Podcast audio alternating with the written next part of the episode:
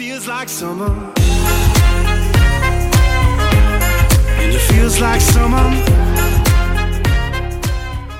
Bonjour à tous et bienvenue dans le talk de JDG Radio, toujours en direct euh, de Deauville après les deux premières journées de vente. Anne-Louise, qui ont été un peu éprouvantes hein, pour nos nerfs, euh, pour le marché, euh, mais finalement ça s'est plutôt bien fini. Oui, nous étions, bonjour à tous, nous étions dans des endroits sombres samedi et dimanche, nous avons allumé la lumière. Bon, ça fait, ça fait du bien, donc évidemment nous sommes toujours à Deauville, notamment pour suivre les deux dernières journées de vente, mais également les belles courses à venir ce week-end, notamment le Darley Primorny. Et précisément, euh, puisqu'on parle de Deauville, nous recevons aujourd'hui Stéphane Vatel. Bonjour Stéphane. Mm, Bonjour à tous. Entraîneur à Deauville et qui également sera au départ du Primorny. On va en parler également avec moi autour de cette table. Adeline Gombeau. Bonjour à tous. Bien récupéré de vos efforts d'hier soir? Pas vraiment, mais bon. Bon, si la voix Une d'Adeline... aspirine et c'est reparti. Voilà, si la voix d'Adeline est cassée aujourd'hui, euh, chers auditeurs, ce n'est pas parce qu'elle est passée trop de temps chez Régine ou au Seven, mais uniquement parce qu'elle a pour ça. bouclé un journal un peu tardif. Stéphane, on commence directement avec euh, qui a remporté hier le prix François Boutin, groupe 3, course pour euh, deux ans, qui nous a beaucoup plu. Comment va-t-elle ce matin? Bah, a priori euh, bien, elle doit sortir à la piste maintenant, donc euh, j'ai choisi vos studios plutôt que d'aller la voir. Je C'est sais pas si c'est si c'est mieux. Vous avez une cas- vue euh, là sur Oui, elle. j'ai une vue, oui, c'est pour ça que je surveille un petit peu derrière Dean ce qui se passe, parce que je crois que c'est mon dernier lot qui sort. Non, mais elle a, elle a, elle a a priori très bien récupéré, il n'y a rien à signaler.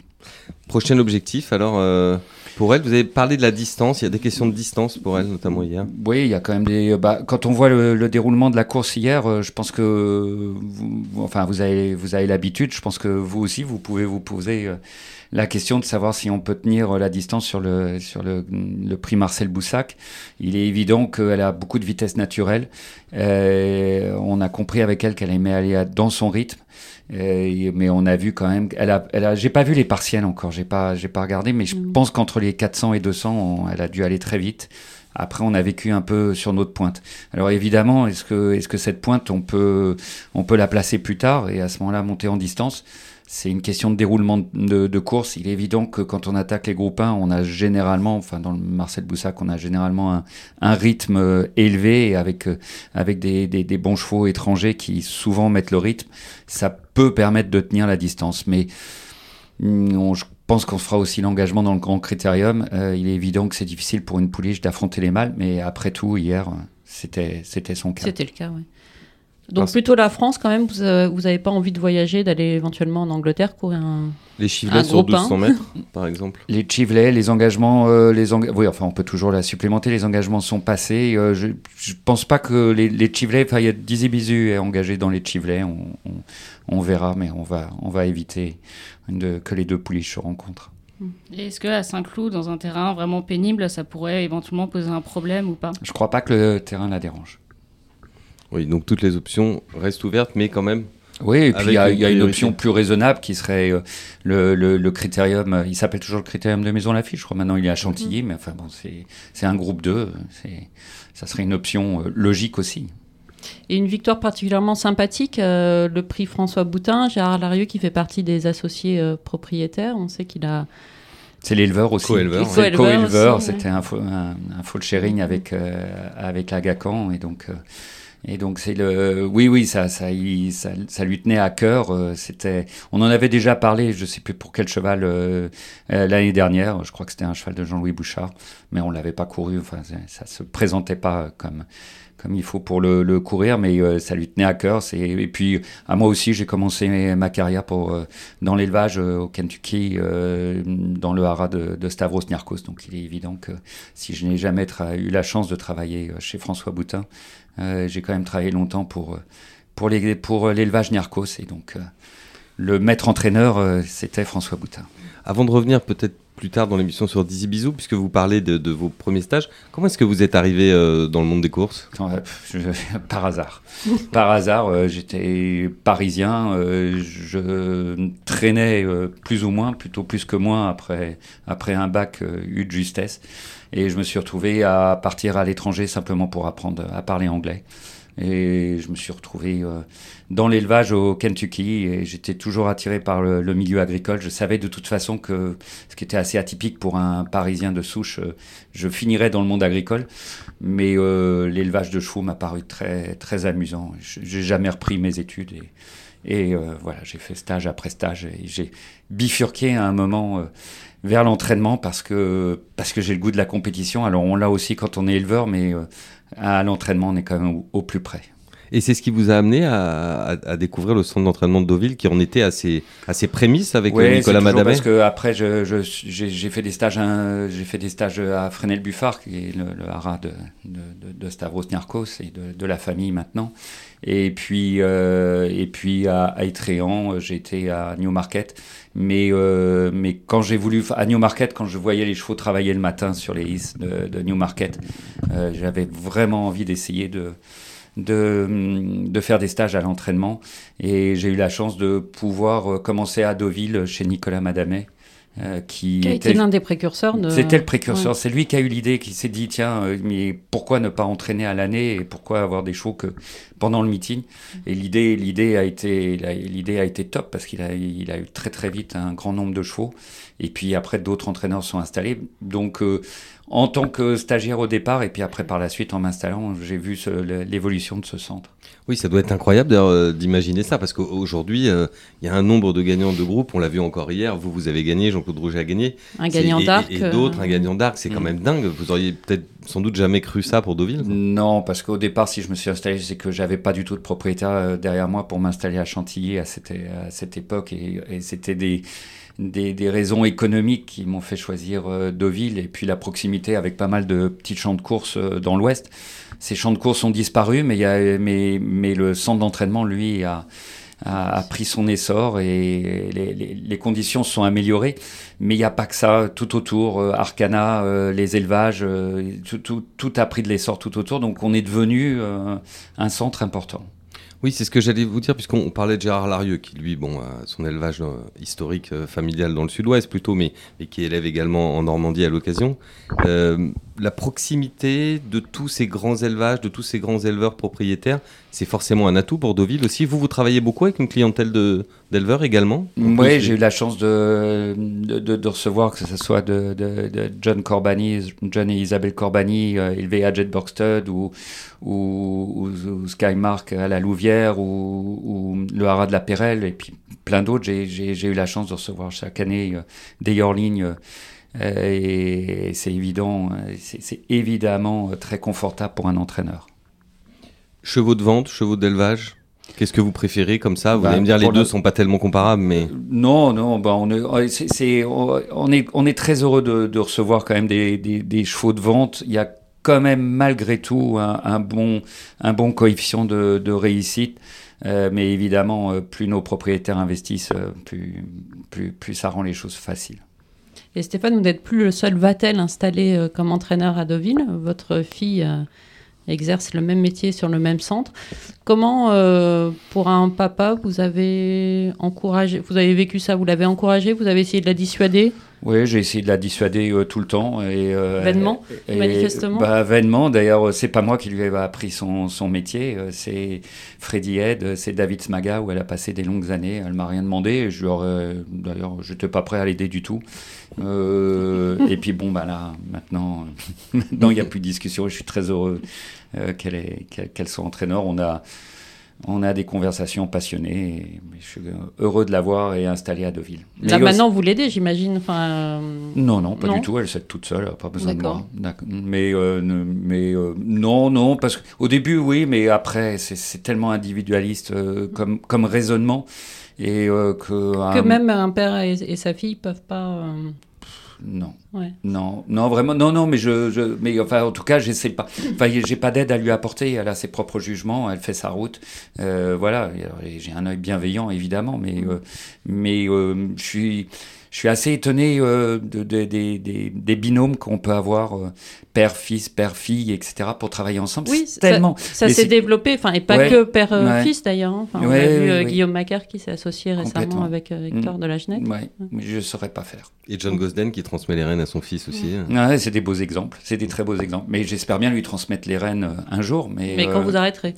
Oui, oui, oui. Et là, du coup, je viendrai l'emmerder tous les matins. Anne-Louise, vous vouliez terminer cette interview avec le Darley Primorny qui Oui. a lieu dimanche. Oui, le dernier Primorny. Donc, euh, on a peu de Français engagés. Ils sont quatre. Et euh, parmi euh, eux, on a une petite Française. Enfin, petite, c'est le cas de le dire. Mm. Elle est toute petite, toute mignonne. Elle s'appelle Didi Bisou. Donc, euh, Stéphane, euh, vous l'entraînez. C'est euh, une pouliche euh, qui toise moins d'un mètre cinquante. Ouais, elle les fait, elle les fait maintenant. Ah, elle les les a, fait, attends, elle elle les fait. Ça y est, on y est. Elle on va est. bientôt être plus grande que moi. Donc, c'est euh, une super petite pouliche qui avait euh, remporté le prix La Flèche, ensuite qui avait euh, échoué dans le prix du bois, si je me souviens bien, mais vous aviez dit avoir fait peut-être une bêtise en la courant Ouais, aussi rapidement. C'est pour ça que, que j'ai hésité un moment. Il y a 19 jours de récupération. Vraiment, la courir à, à- à deux semaines, c'était une erreur. Maintenant, euh, maintenant, il y a eu, il y a, euh, euh, déjà, c'est sur place. euh, on a un peu plus de temps, et puis euh, on surveille vraiment son poids parce que je crois que c'est un bon indicateur pour euh, pour elle, et elle est pratiquement, elle a retrouvé son poids de, de- du prix de Cabourg, et qui est, euh, c'est assez étonnant d'ailleurs, qui est presque, enfin, qui est une vingtaine de kilos au-dessus de du prix de la flèche, euh, et, et, et donc euh, elle, elle semble en pleine forme. Elle va, elle, elle, elle va travailler demain matin, mais un travail très léger. Bon, on tente, c'est quand même un pari audacieux, euh, mais, mais, mais bon, euh, si on veut un jour euh, gagner un groupe 1, il, il faut avoir des partants. C'est euh, une pouliche qui appartient donc à Peter Saville, qui est euh, une personnalité très connue des courses anglaises. C'est l'ancien boss euh, de ce qu'on appelle désormais la British Horse Racing Authority. À l'époque, c'était British Horse Racing Board. Donc, qui travaille avec vous. Il a élevé cette pouliche et nous l'avions eu en interview. Il a dit, en, en croisant la mer qui était pas très grande avec Caravaggio, il s'attendait pas à un grand foal. Il n'avait Mhm. pas été déçu.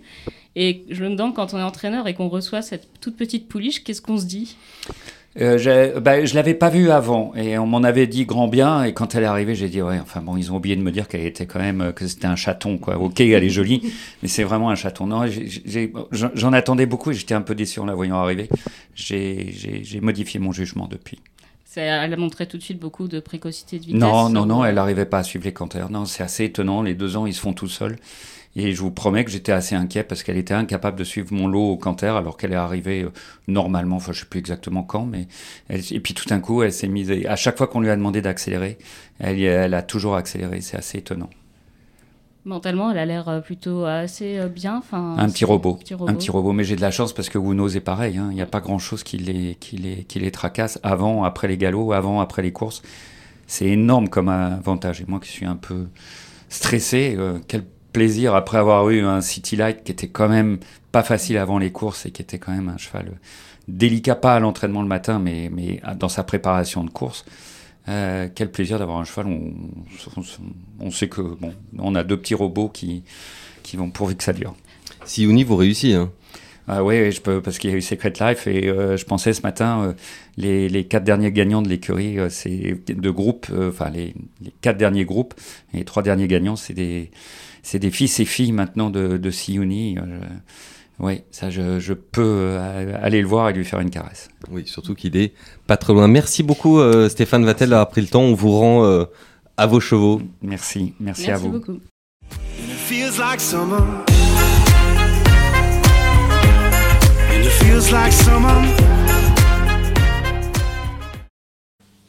Alors dans cette deuxième euh, partie d'émission, nous allons évidemment parler des ventes. Euh, Adrien Cunias nous a rejoint. Bonjour Adrien. Bonjour. Alors que faut-il retenir de ce premier week-end de sélection? Samedi, on a eu euh, quand même assez peur. Dimanche, ça s'est relevé. C'est un peu toujours la, la même chose, c'est-à-dire qu'il y a des journées qui apparaissent avec- sur le papier un petit peu faibles ou un petit peu fortes, mais tant qu'on n'a pas vété ou inspecté les chevaux, qu'on n'a pas euh, vérifié les physiques et les, dossiers vétérinaires, c'est difficile de se faire un avis sur le, catalogue seul. C'est sûr que, par exemple, en première journée, il y avait des, des pédigrés assez spectaculaires, avec des chevaux qui n'avaient pas l'air d'atteindre euh, leur, coup de revient. Mais probablement que c'est aussi certains, je dis pas tous, mais certains avaient, euh, avaient peut-être un dossier veto ou, ou, un physique qui n'était pas à la hauteur de leur généalogie. C'est vrai qu'après, le deuxième jour était bien plus fort. Cependant, on voit que, même de l'avis des acheteurs étrangers, on paye clairement la, faiblesse du pouvoir d'achat des propriétaires français. Il y a peu de propriétaires français, il y en a peu qui ont, les moyens d'investir. Et c'est vrai que c'est un marché d'Ovillé qui est quand même ultra dépendant de la présence euh, étrangère. Et notamment les grands acheteurs internationaux, ben, ils ont besoin de produits d'étalons qui leur parlent, euh, donc euh, de papier qui leur parlent. Et c'est certain que ça, a une, influence euh, sur, sur, la vente. Et, et, et c'est, presque parfois, il faut produire pour eux des chevaux spécifiquement pour, pour, pour ces gens-là. Quoi. Et la, petite différence, Adrien, tu parlais justement qu'il leur fallait des papiers qui leur parlent. Donc on a vu que c'était pouliche de Dubaoui qui a fait le top price, mais enfin on a Siyuni qui arrive juste après, et ça un étalon basé en France qui parle aux grands acheteurs internationaux. Euh, il y a 15 ans, je pense qu'on n'y était pas, pas Après, vraiment. Ben, je pense que si il n'y a pas beaucoup d'étalons français qui ont fait euh, une gagne des Coronation, euh, un cheval comme Saint-Marc's Basilica, et c'est vrai que c'est des, c'est des- malgré tout, quand vous avez réussi, quand un cheval français a réussi à produire plusieurs gagnants de groupe 1 là-bas, surtout des groupes 1 convoités, commercialement, ça lui fait, ça lui fait, ça le fait changer de dimension, on va dire. On pourrait aussi en, euh, dire ça de Wooton Bassett qui a été acheté par Coolmore, donc qui maintenant dans le monde anglo-saxon n'est n'est plus un comment dire euh, n'est plus simplement considéré comme un Français ou euh, venant de France. On peut penser aussi à Almanzor dont les titres de gloire ont été gagnés là-bas aussi, ce qui ce qui fait la meilleure des, des publicités. Mais malgré ça, ce que ce que vous nous dites, c'est que le le rôle joué par les acheteurs internationaux fait que peut-être qu'en année post-Covid, avec encore quelques petites difficultés, légères, mais quand même quelques petites difficultés encore pour se déplacer, pour venir, pour stationner, pour rentrer chez soi.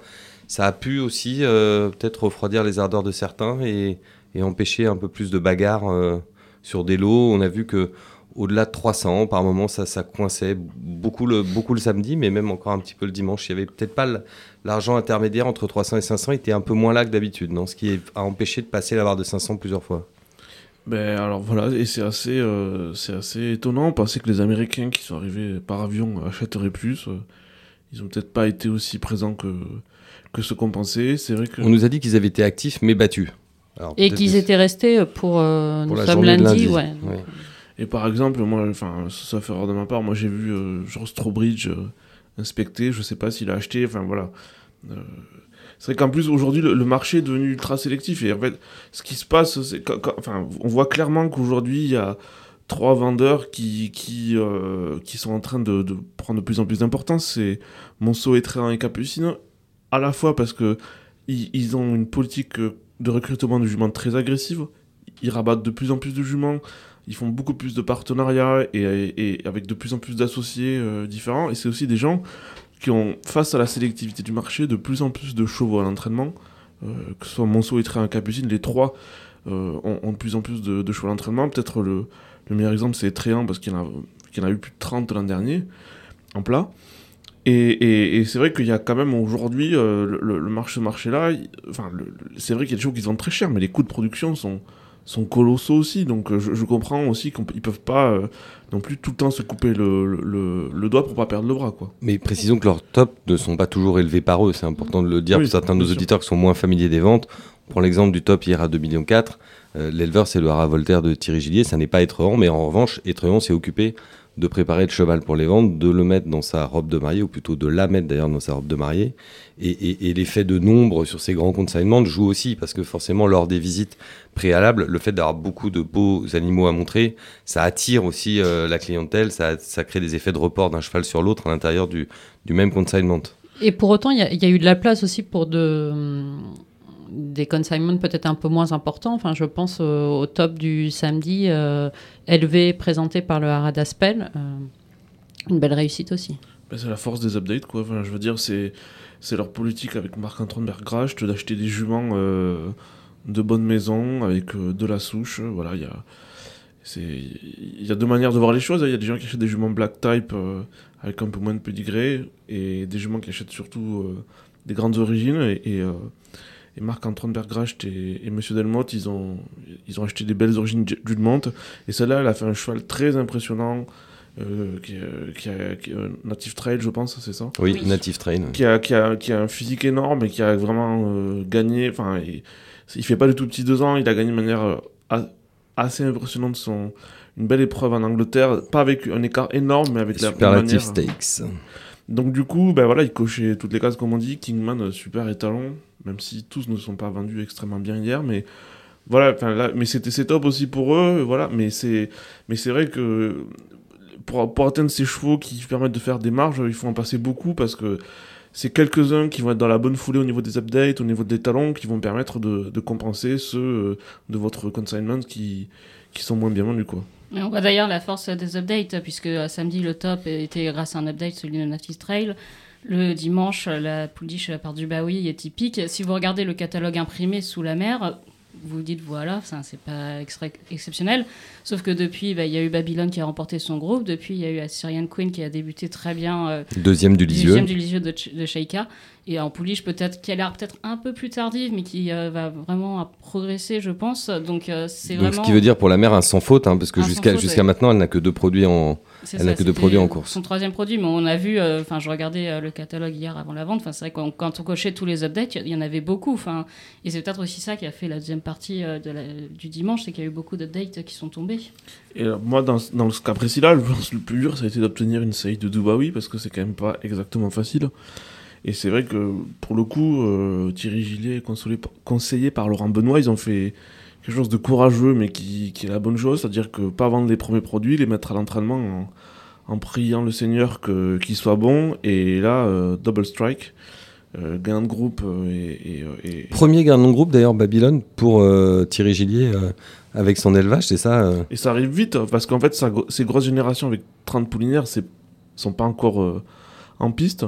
Donc c'est c'est très prometteur, mais c'est vrai qu'après, bon voilà, il a vendu un cheval très cher, mais l'investissement en face, euh, les gens qui ont le studbook euh, du rat Voltaire entre les mains, l'investissement en jument est colossal. Enfin, je veux dire, c'est quelque chose de... Je pense que ça fait très longtemps euh, qu'on n'a pas vu ça en France, euh, peut-être depuis l'arrivée d'Al-Shakab ou quelque chose comme ça, mais c'est... Je veux pas dire que les, les deux ont investi autant, mais on a, c'est vraiment un, un investissement massif et qualitatif, quoi. Mais rien que typique, de mémoire, c'était acheté à 450 000 euros, c'est ça? Oui, Non, 400 450 000 euros. Elle, elle est achetée à l'amiable. D'accord. 450 000 euros, c'était peut- c'était peut-être. Alors, je vois que Anne-Louise et Adrien, vous n'êtes pas d'accord, mais 450 000 euros, c'était peut-être à La la, mère mais du- elle est passée la mère du top. il me semble. la mère du top euh, de samedi. Euh, Le Anne-Louise, du top côté- samedi, non, c'était beaucoup moins cher que ça. Non, c'était beaucoup moins cher que ça. Anne-Louise, euh, le... je voulais vous demander du côté justement des acheteurs. On a Mm. évoqué euh, ça, il y a quand même eu quelques belles bagarres. Euh, Godolphin a été présent dans le haut du marché.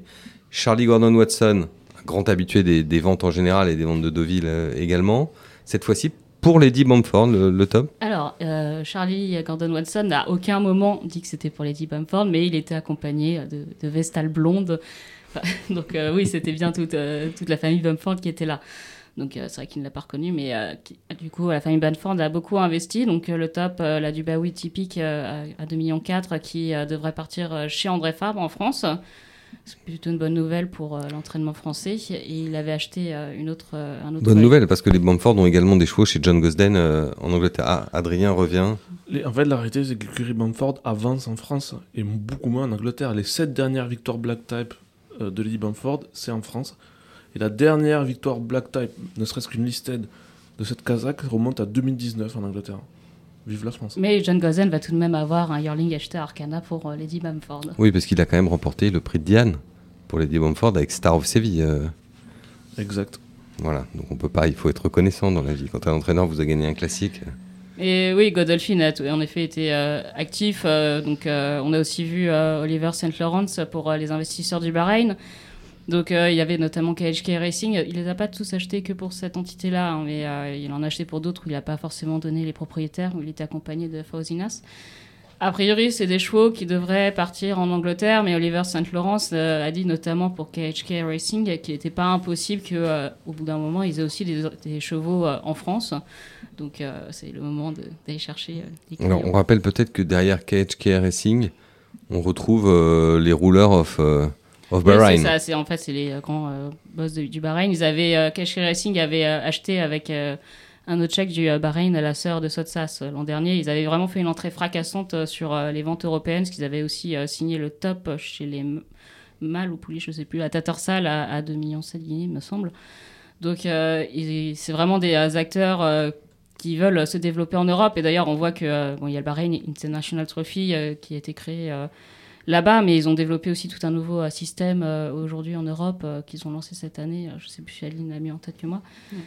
Mais euh, voilà, c'est des, des gens qui veulent vraiment euh, devenir les nouvelles forces euh, européennes. Donc c'est vrai que il va, ça serait sympa qu'on puisse avoir quelques euh, chevaux euh, en France. Oui, il qui- se lance, il se lance dans la soft diplomatie avec les chevaux, comme le Qatar avait pu le faire euh, également avant eux, mais également comme le Qatar avec sa Coupe du Monde de, cyclisme, de cyclisme de football, il se lance également dans le cyclisme. C'est d'où mon lapsus, puisqu'ils avaient cette année une équipe euh, au départ du Tour de France sous la- l'appellation Bahreïn Victorious. Donc euh, on voit que du point de vue diplomatique, le sport est toujours important et que les courses en font partie. hein. Oui, bah, Dubaï, il y a comme aussi Dubaï dans le temps. Enfin, c'est tout le Dubaï Racing Carnival, la, la Dubaï World Cup, etc. C'est aussi un bel exemple de soft diplomatie. euh, Et on voit ce que Dubaï est devenu en termes d'attrait touristique euh, et d'investissement euh, dans le monde. Adrien? La difficulté, c'est que jusqu'à présent, on sent quand même que le Bahreïn est plutôt sous influence hippique anglaise que française, que ce soit dans l'organisation, dans euh, leur, leur fonctionnement. Et c'est vrai qu'ils ont acheté en France, mais euh, nos amis, mais néanmoins concurrents anglais, ont un peu mis la main dessus. Mais comme l'Arabie Saoudite, j'ai envie de dire. Enfin, Oui, c'est pas vraiment nouveau. Enfin, quand vous prenez tous les pays de la zone ou tous les rassemblements de la zone, euh, Sauf le Euh, Qatar. Dou- Dou- Dubaï euh, est quand même beaucoup plus présent avec Sheikh Mohamed en Angleterre qu'en France, même s'il est également très présent en France. Euh, le Qatar, souvenez-vous, euh, managé à une époque par Harry Herbert, avait aussi une influence forte en Angleterre, même s'il a son hara en France. Euh, L'Arabie Saoudite a longtemps été sous influence américaine, maintenant c'est un peu américano-anglais, mais la France a du mal à, un peu à toucher la balle, même si on a une écurie, une belle écurie avec Amazing Team euh, euh, qui court en France. Bon, et, et on peut pas, enfin, certainement, mais disons qu'en fait, bah, l'exemple, on parlait du Qatar, le Qatar, il penche plutôt côté français que côté anglais au niveau, au niveau des du courtage, notamment au niveau. Bon, certes, il y a Qatar Racing, mais qui est un peu à part parce que Qatar Racing court pas au Qatar et, et voilà. Mais pour le coup, bah, pour Bahreïn, je pense que c'est un peu. C'est un peu compliqué pour nous. Quoi. Alors voilà, là, c'est la nouvelle frontière, mais il y aura... ce qui est intéressant, c'est qu'il y aura probablement une, une frontière nouvelle. Peut-être euh, qu'un jour, euh, Oman euh, montre en puissance, euh, il y a un nouvel hippodrome à Oman. Il y, aura probablement d'autres pays où ça va se pacifier, il n'y aura pas la guerre, ou d'autres pays comme ça où il y aura de... encore d'autres nouvelles frontières qui vont s'ouvrir pour les courses. Mais après, c'est aussi à nous d'aller les chercher. Enfin, c'est pas à eux de dire coucou, on est là. Il faut aussi savoir les attirer et aller les chercher, ces investisseurs-là. Donc, Depuis quelques années, les, les opérations de prospection, bon, le FRBC a, c'est un petit peu réduit par rapport, c'est pas faire injure aux personnes qui s'en occupent aujourd'hui que de dire que par rapport à, à la grande époque de sa fondation où il y avait quatre personnes à plein temps qui étaient en permanence en train d'aller chercher les investisseurs étrangers dans des petits ou dans des grands pays, forcément ça donnait un peu plus de résultats. Aujourd'hui, la responsabilité repose plus sur Arcana euh, seul d'aller chercher des étrangers. euh, Ou, ou les individus. euh, oui, et évidemment les courtiers qui le font euh, pour leur propre compte. Très bien, euh, sur les ventes, euh, le mot de la fin, euh, Anne-Louise, là il nous reste, je rappelle qu'on enregistre cette émission lundi en fin de matinée, il nous reste deux journées de vente. Celle d'aujourd'hui, on est toujours dans de la sélection, un cran en dessous du week-end. Et ensuite, mardi, on aura la V2, hein, spécialisée dans les sujets plus précoces. Oui, avec peut-être du coup des euh, acheteurs français qui seront euh, plus actifs euh, sur ces parties-là du marché. Donc, on va voir comment ça se passe. Dans des temps un peu de crise, à voir aussi comment ces, ces chevaux-là se vendent, enfin comment le marché se tient. On a plutôt bien tenu le coup l'an dernier, donc il faudra confirmer. Même si je précise que lors du premier week-end de sélection à Lille, on a vu plusieurs entraîneurs français acheter des chevaux pour le compte de clients. Je pense à Henri-François Devin, par exemple, qui a, qui a pu signer des lots. Donc ça, c'est aussi possible euh, quand on est dans un marché qui était un tout petit peu baissier, comme c'était le cas samedi, pour des professionnels de rentrer directement sur ce marché. Adrien? Bah, L'achat de Richard Chotard. euh, Richard Chotard également. oui. Co- co- euh, une Kodiak euh, qui aura toujours une valeur résiduelle de poulinière intéressante pour 80 000 euros, issue d'un bon hara, euh, sœur d'un cheval de groupe 1. euh, bravo. Et justement, on était avec Stéphane Vattel qui a acheté 150 000 euros un Lopé des Vega pour Peter Saville. Donc, euh, oui, ils sont présents. C'est vrai qu'ils vont peut-être pas concurrencer euh, Godolphin, le Bahreïn euh, dans le top top, mais euh, ils étaient déjà là et euh, je pense qu'ils seront euh, encore Ils plus seront actifs, encore là, oui, euh, Ils vont être lundi de et plus en mardi. plus actifs euh, lundi et mardi. Alors à l'agenda de la semaine, on en a parlé lundi, mardi encore des ventes. Mercredi, un, un rendez-vous euh, très apprécié des, du monde professionnel. C'est l'Assemblée générale de la Fédération des éleveurs du galop, qui est traditionnellement l'Assemblée générale qui rassemble le plus de monde. Elle a lieu dans le ring des ventes Arcana le lendemain de la vente. Tout le monde est, est présent, donc ça, ça sera pour mercredi. Et puis ensuite, évidemment, tout ça, Anne-Louise, ça nous amène vers encore une nouvelle journée de, de gala sur l'hippodrome de, de Deauville avec le Darley Prix Morny. Oui. Euh, les deux ans, euh, bon, alors les deux ans français, vous le disiez tout à l'heure, seulement quatre engagés. euh, dont deux euh, de Christophe Plisson. Donc, qui euh, fait un- qui, qui une relève, incursion, qui fait une incursion dans ce. qui relève le défi. On va pas lui enlever euh, cela. Ça va être euh, assez intéressant. Richard Danone, on l'a vu avec des armors, avec euh, enfin des tas de, de bons deux ans qui, euh, qui, qui galopent, mais comme souvent avec Richard Danone, on sait que c'est un spécialiste. Donc ça va, ça va fuser. Il y a aussi le Darley Brigitte Jean Romanet, bien sûr. Alors, euh, je discutais euh, rapidement avec Aiden O'Brien hier. Il est vraiment pas impossible que Love euh, soit au départ, ce qui serait une excellente nouvelle pour nous. Ça serait génial. ouais. Ça serait génial. faut juste que la pluie quand même reste un peu à l'écart. Alors ils annoncent des précipitations dans la semaine, faudra suivre. Et euh, au-delà de ça, euh, rappelez que c'est à la semaine euh, de York. Donc euh, mercredi, les International Stakes, Sainte-Marthe Basilica, Michriff. On aura les Yorkshire Oaks avec euh, Snowfall ensuite. Snowfall qui est quand même une grande prétendante à l'Arc de Triomphe. On aura bien sûr les Nanforth Stakes. Ça va foncer sur les 1000 mètres de York Avec USA. avec Sueza, qui va affronter notamment le Wesley Ward Golden Pal. Je vous réinvite vraiment à aller voir sa course de la Breeders' Cup euh, l'an dernier. Il avait pris un départ, mais c'est quelque chose qu'on ne voit pas ici. C'était un départ euh, enfin, de euh, d'avion de chasse sur un porte-avions. Donc ça va être spectaculaire, donc à suivre avec beaucoup d'intérêt York. Merci beaucoup Anne-Louise, merci euh, Adrien, merci Adeline, merci à tous de nous avoir écoutés en direct de Deauville. Euh, Nous vous donnons rendez-vous en milieu de semaine pour un nouveau rendez-vous avec et lundi prochain après le prix Morny pour la prochaine édition du Talk. Et d'ici là, portez-vous bien.